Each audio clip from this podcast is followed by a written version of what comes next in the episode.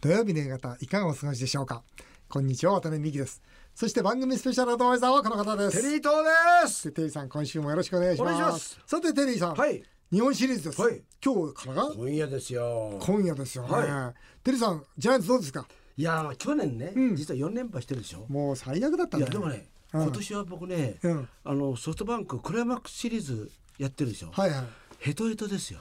でも逆にあのクライマックスシリーズでなんかやってきたところが強いじゃないいでやすかそれは今までねうんフルシーズンの場合ですようん今回は違いましたねこの短期決戦の中でんもうねそれでなくてもペナントレースでもヘトヘトヘトヘトその状況の中でさらにヘトヘトなんでうん場合によった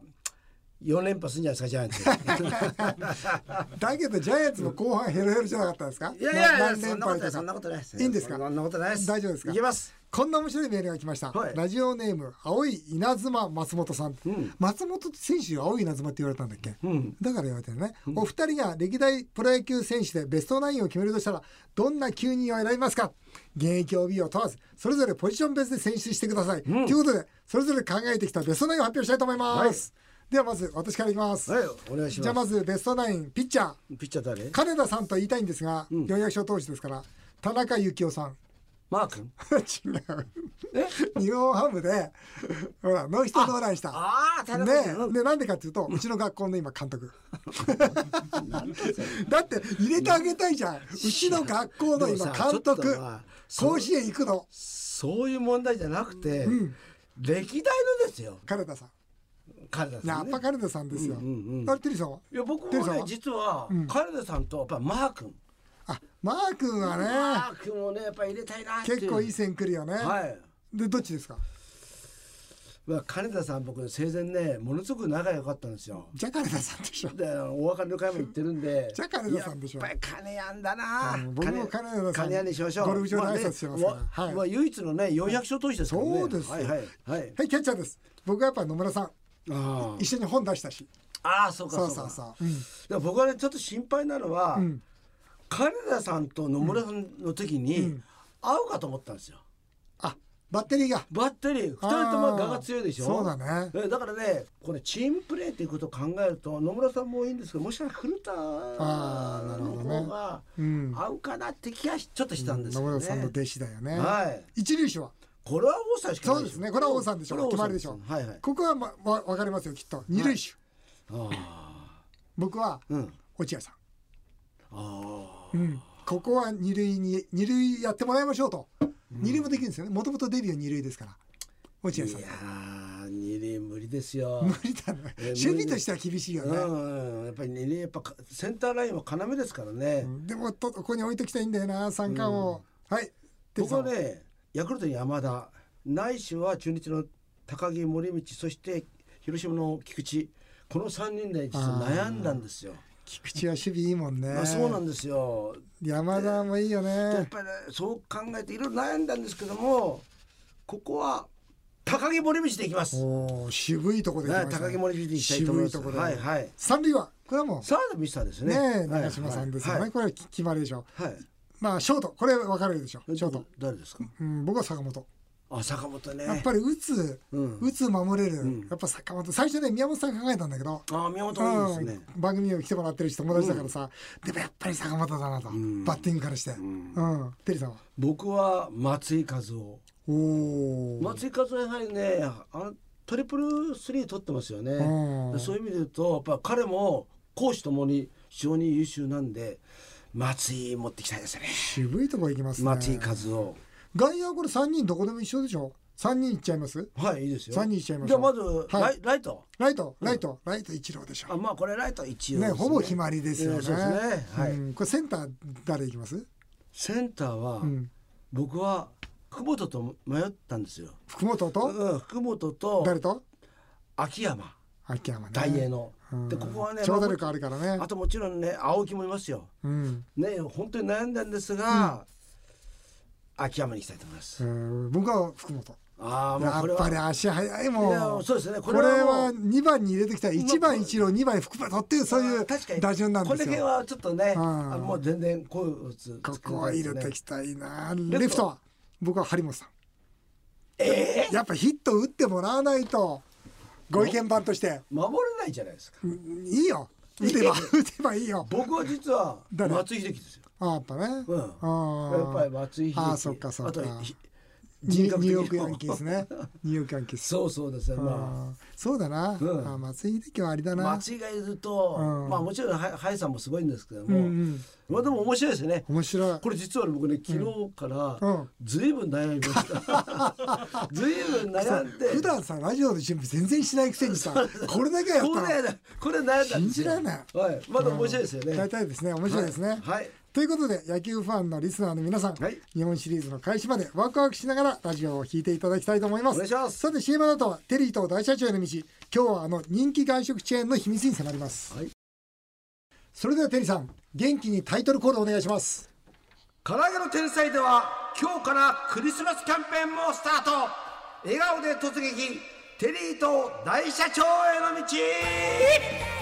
テリーさんが私から経営を学ぶテリーと大社長への道このコーナーがきっかけで誕生した唐揚げの天才は今年の年末にはお店の数がなんと全国70店舗となりやまりすましたおめでとうございま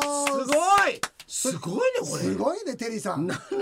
うテリー人形が70箇所で怖いですよね怖いゾ怖ンビいみたいですねどんどんどん日本中テリーさんだらけになりますよ本当ですよそして今日11月21日土曜日からはクリスマスキャンペーンがスタートしますそうです全国のお店のテリーさんのマネキンがサンタの帽子をかぶりお店にはこの音楽が流れていますちょっとそちらをお聞きくださいメリークリスマスから揚げメリークリスマスから揚げメリークリスマスから揚げてってってんさい大鳥居の皆さんテリークリスマステリー島ですパーティーにぴったり天才バーレルもありますよこれいいですねこれ店前で私は踊んだしちゃダメですねついに本当ですでもねうサンタクロースなんて言ってろとうとう踊り立つ時が来ましたねなんかあれですねはいちびっこのとこ行ってみたいですよねああいいなねえあのあー12月のなんかす行きましょうかああいいなあのなんかこのあとほら施設とか行きたいなあやりましょうよそれねえ、うんやるやろう、ん個人とか行きたいな、うんうんテリーさんはこのテリークリスマスを全国70店舗分2時間かけて録そ音したうテですよもうねリーと大社長からからやるときやりますやる時ねやりますでこの日ねやる時やるこ声を出すためにですね、はい実は午前中にですね体の稽古行ってきま したおりゃおーすってやってきましたよそれでテリーとですそうっですてやってたんですねはいケンタッキーにも負けない負けません天よ才バーレルを唐揚げの天才で用意しました、はい天才バーレルはテリーさんの可愛いイラストが入ったバーレルタイプの箱入りで唐揚げ20個が入ってなんとテリーさん1850円ですよすごいよねあれ20個ってどうすんのかって問題と 安すぎる1850円でどうすんのかって2つの問題ありますよ安すぎだよねね安すぎだな、クリスマスの予約も絶賛受付中ですぜひ日本のクリスマスはフライドチキンではなく唐揚げで皆様よろしくお願いしますお願いしますさてテリーさん、はい今回のテリーと大社長への道はある本をベースに人気外食チェーンを研究してみたいと思います、はいお願いしますそれがこちらの本ですフードビズから出版されている「スシロー世界を握る」という今テリーさんが手元に持たれている本です、あのーこの本ですね、あのー外食の専門雑誌のフードビズなんですね、はいこれもともと月刊食堂のトップだった神山さんっていう人がいいんですけど、この人本当外食詳しいんですよ、外食の生き字引みたいな人なんですねでこの人がですね回転寿司日本一とスシローの秘密に迫ったという本でこの間たまたま取材に来られたんですよ、その時に渡辺さんこれ読んどいてって言って渡されていいということで、まあ、全役員に配りましたこほこに目の前に、ええなんと今日はスタッフがスシローを準備してくれましうたっおーなんかすごいもう美味しそうですよねていうかこれ1個50円だもんねうわあ1個50円でこいのただきますホタテうんこのハマチこのイクラうんちょっとおかしいよねもうだって別におお寿司屋さんでこれ出てきても怒んないよね、僕の知り合いが、ん普段スシローを食べてるんですよはいはいでね家族で普段寿司を食べてねる、 食べてるね、うんうんそしてスシロー好きうんうんそしてお金が入ってきたんで、うん特別給付金でうんうんちゃんとしたお寿司屋さん行ったの、んそしたら子供がんスシローの方が美味しいってなるほどだから、面白いなと思ったのは、うんそれにもう口が慣れてると、そっち側の方が美味しいとうん思うんだろういやだなからもうすごいなっていうのは僕ね最近スシローを研究してるんですよ、ええどうですかなんで研究してるかっていうと本当焼肉と本当に重なるとこあるんですね、はいはいだからスシローがこうトップになるならば、ねうちの焼肉の熱海とか上村もトップになろうということで研究してるんですが、このね例えば感動皿ってあるのね、一皿300円1個、この大トロ、もう両手に負けないですようん本当にう、ん、でこの中トロ、はいね1個150円、これも両手に負けない、それでこの50円バージョンっていうのはまずくない一つも、そうですよね、うん、そのまずくないでビタッとしっかりと商品揃えてますよ抑えてるんだね抑えてるいやね今回この本でね、はいテリーとジャイスタジオにですよって5つぐらいこのスシローのナンバーワンの秘訣をお教えしたいとああ今ちょっとメモらせていただきレまクすチャー入りますから、お願いしますまず一つがですね、原価率50%前後なんですよ原価率ね原価率が、はいともかく原価率50って言ったらもううちの上村牧場もそうですけど原価率50って言ったらもうありえない数字ですよね、だけどこれがすごいなと思うのは原価率が1%でも落ちると途端に客数が減るって言ってるわけですよああね、だからそれほどやっぱりお客様の目は厳しいし、特にお寿司とか焼肉とか素材勝負の場合にはやっぱ原価かけていかなきゃいけないんですよ、まあ辛いの天才も同じだと思いますよもちろん、だからねスーパーバイザーっているじゃないですか店を巡回する人、あの人たちは必ずいつも持っているものは何か秤なんですよはかり秤りああその測りで何すると思いますこの上のネタを測るんですよ必ず自分で取ってねその時一番悪いのは基準よりも小さいことなんですだから基準よりも大きいのは起こんないとあそれはそう基準より小さいと原価率が収まってあっという間にお店利益出し出し始めちゃうんです、それが一番怖いと逆に逆にお客さんはシビアだからねそう俺ちょっとなんかあれじゃないか小さいんじゃねえかとかねうんあそれりますよすねぐ分かっちゃうということでまず一つは原価率、んそれからねうちの上村もそうなんですけどレーンが走ってるじゃないですか、はいはいこの考え方が装置をつければ人件費が下がるから儲かるではなく、装置を使うことによってどうしたらもっと美味しい寿司を出せるだろうかというのが発想だってわけですよ。これも正しいですよね。なるほど視点がね、要するにレーンが走るから人件費下がるから儲かるそうじゃなくてその分どうやって原価にかけられるかこれがポイントだというわけですよ。ちゃんとしてますねいい考え方ですね。そうそれから3つ目はね、店長会議ってあるんですって、んその時にそのお魚一つ一つの産地を紹介したり、それから生産現場にい行ったそのビデオとか見せたり、それからその量の状態とか全部ビデオで撮ってるらしいんですよ。でつまり現場にいながら店舗にいながらですよまさにその海に意識は行きーそしてお客様に自信を持って提供できると。だから、だからですよ。チェーン店のいいお店の条件ってあるんですよ。これ何かというと、従業員が休みの時に行くか行かないかなんですよ。要するに従業員は、あ、これ原価かかってるなと思えば、知ってるわけだから、行くわけですよ。それが安いもの売ってるなと思うと行かないわけですよ。スシローは圧倒的に従業員のお客様率が高いんですって。ええ休みの日に家族でそう、行ったり家族で行きたいと。あこれもいいとこですよね。あなるほどな、うんそして一番何を見てるかっていうと、利益じゃないと。何見てると思いますお客様お客様の数なんですようん既存店のお客様の数が上がってるか下がってるかというのが一番大事で、なぜなら売上利益だったら単価上げればそれで取れちゃうわけですから、単価を上げないつまり自分の戦う領域は絶対変えないと、単価を上げずに客数を増やすことによって売上と利益を伸ばしていこうという明快な戦略を持ってるわけですよなるほどねこれも正しい。だからね、全部原理原則なんですよ、書いてることは。それから、あとね、この会社会社が一気に伸びた理由があるんですよ。それは何かというと、ユニゾンキャピタルというコンサル集団と組んだんですよ。そこで何が起きたかっていうと、マーケティングですよね。もともと美味しい寿司を作ろうというその発想と、マーケティングが重なったんですよ。で、このマーケティングが重なって何が起きるかっていうと、キャンペーン貼ることによって、その来店頻度をこう上げたり、もしくは、お客様にさまざまなサイドメニューとか季節メニューを提案することで満足度を上げながら原価を抑えていくという手法を持ってるんですよ。まさにこのスシローは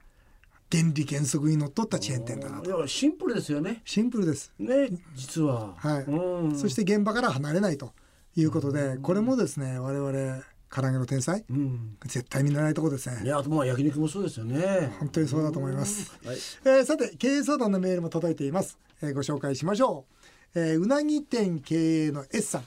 えー息子さんは35歳私が65歳になる今年本当なら息子に経営を譲るつもりでしたがコロナでそのタイミングを悩んでいます大塚家具のようなニュースを見ると心配になります渡辺さん代替わりに大事なことは何でしょうかテリーさんの実家の丸竹はどうされていますかということで丸竹ってどうしてんのうちも大変ですね。本当うん。えだってもう今あれでしょお兄さんの兄貴あ兄あの兄後とは、うんあまあその正光っていうね、うんうんあの下が息子がいるんですけども、うんうんあんまりうまくいってないんですよ。入ってない二人も兄とうん兄と口聞かないんですよ。ああ、うん。あれ困ったな困ったんですよ。今もうだお店に入ってるんですえか、ー一応入ってるんですけども、息子さんもあう兄は築地。はい息子の方は豊洲の方で豊す洲でだからだから逆にコミュニケーションがあんまりないんでなるほ僕どとかはね間に入ってるぐらいなんですよ、うんだからこれ難しいところですよね難しいなうん僕も川口港でね、うんある店なんだけど、代替わりしたんですよ、うん僕いつもそこ使ってたのね、日本食ですごいレベルの店で、だから代替わりするってことで娘分が入ったんですよ、んでこの彼ね海外で修行してたんですね、んだからいきなりその日本食なんだけどアレンジ始めちゃったんですよあれゃだから僕は申し訳ないけど口に合わなくてん行かなくなっちゃいましたあね、ららで今どうなってるのそこのな店まあやってるんじゃないですか僕は最近行ってませんけどだからこれ僕真面目にこの S さんにアドバイスしたいのは、今のお客様まず守れるかどうか味品質商品ってものは守れるかどうかってまず大前提だと思うんですよね、だけどそれだけじゃダメなんですよ同じことしてたら負けますから新しいことに挑戦できるのか現状規定の中で攻められるのかって次のポイントだと思うんですよねだから今の現状の商品味サービスしっかり守った上で新しいものにチャレンジできるような方を次の後継者にしていただきたいなと思うんですなんか難しいよねここのとこねうんなかなか難しいうん匿名希望元ショッピングモールでのイベント制作会社経営者コロナで会社を倒産させてしまいましたうんあるね。でもいずれ同じ業界で再起したいと思っています。狭い業界なので迷惑をかけてしまった人とも再び仕事をしてもらうために私が心がけることは何でしょうか例えばお二人は昔借金を踏み倒された人と再度仕事された経験はありますか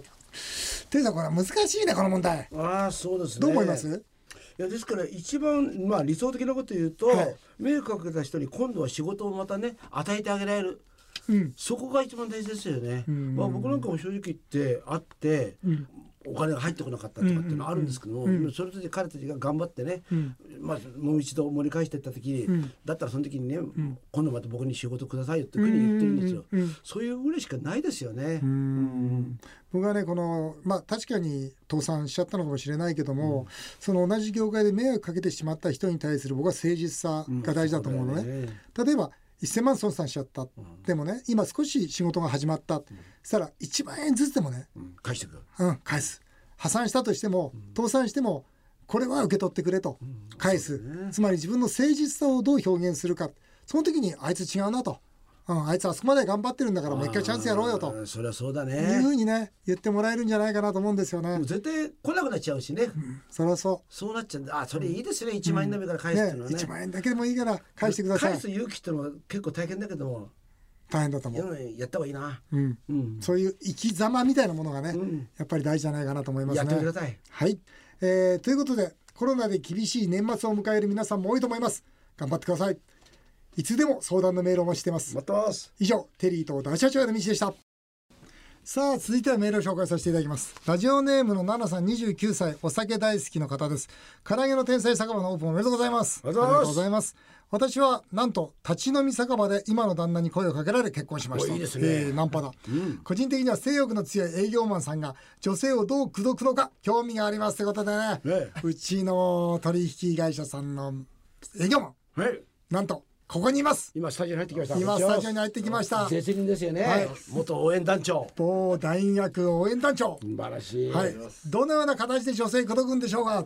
いや私ちょっとあの3回の法則っていうのがありましてほう三回三回の法則、何ですか。必ず3回でえーいけるいけないをジャッジするんですけどもで12 回目は、まあ、私応援団ということもありまして、まあ、こう後輩に、うんもう何ももうま真面目うんな手で、んこうどういう感じ何もしないです、もう何もしない。はい、もうはい何も何もせず2回お会いして、はいはいで3回目で一気に。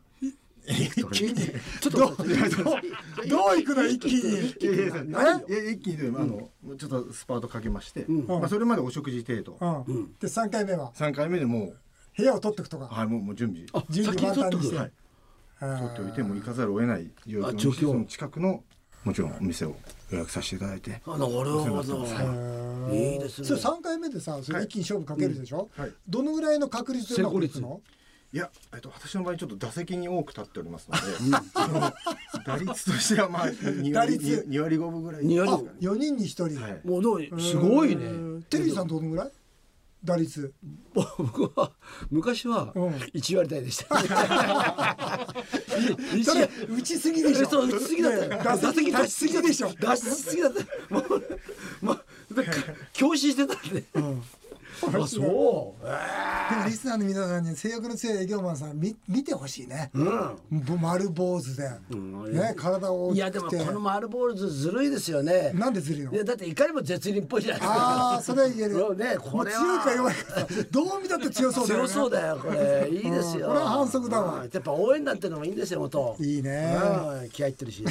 はい次も面白いメール埼玉県の上尾市のドリーマーさん人の夢の話ほど聞いててつまらない話はないとよく言いますの先日渡辺美樹さんがものすごい高さのアコーディオンカーテンをよじ登っている夢を見ました、勘弁してよ間違いないこの番組の影響ですお二人も変な夢や悪夢を見たりすることがありますかはいテレビさん最近見た夢僕毎日見ますよ毎日見るけど、毎日忘れるんですけど起きるんだけどもああ夢見てたなと思ってトイレ行って、あ寝ようと思って寝ると、あまたトイレ行った時あまた夢見たなと思って3回ぐらい別々の夢を見るんですよでも朝になると全部全部忘れてんの全部忘れてる何なんですかね覚えてます僕覚えてる大体もうだって例えばちゃんと朝起きた時あ昨日の夢こうだったなって覚えてるでもね多分ね朝方見てるんだろうなと思う、うんやっぱちょっと眠りが浅くなった時、ね、どんな夢見てんですか最近の夢で一番決定的なやつは、二人の女性が言い寄ってくるんですよ、夢 のようなそれで僕は、こっちの女性に対して気はあるんだけど、こっちの女性に悪いなとなんかその葛藤してるんですよ自分の中でどうしようどうしどうしたらいいかな、でも僕はこっちの女性がいいな本当になんかこれ言い寄られてね困ったなぁと困思っっててないじゃないですかそれ何を言ってんですかそれそういう場合はですねそういう場合は両方いただきます ですよ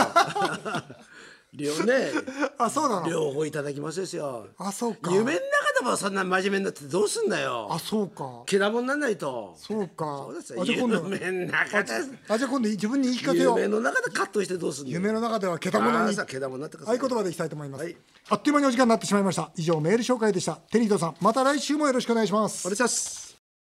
日本放送渡辺美希5年後の夢を語ろうこの番組ではリスナーの皆さんのメールをお待ちしておりますメールアドレスは夢 5-1242.com 夢 5-1242.com また来週のこのお時間にお会いしましょうお相手は渡辺美希でしたあなたの夢が叶いますように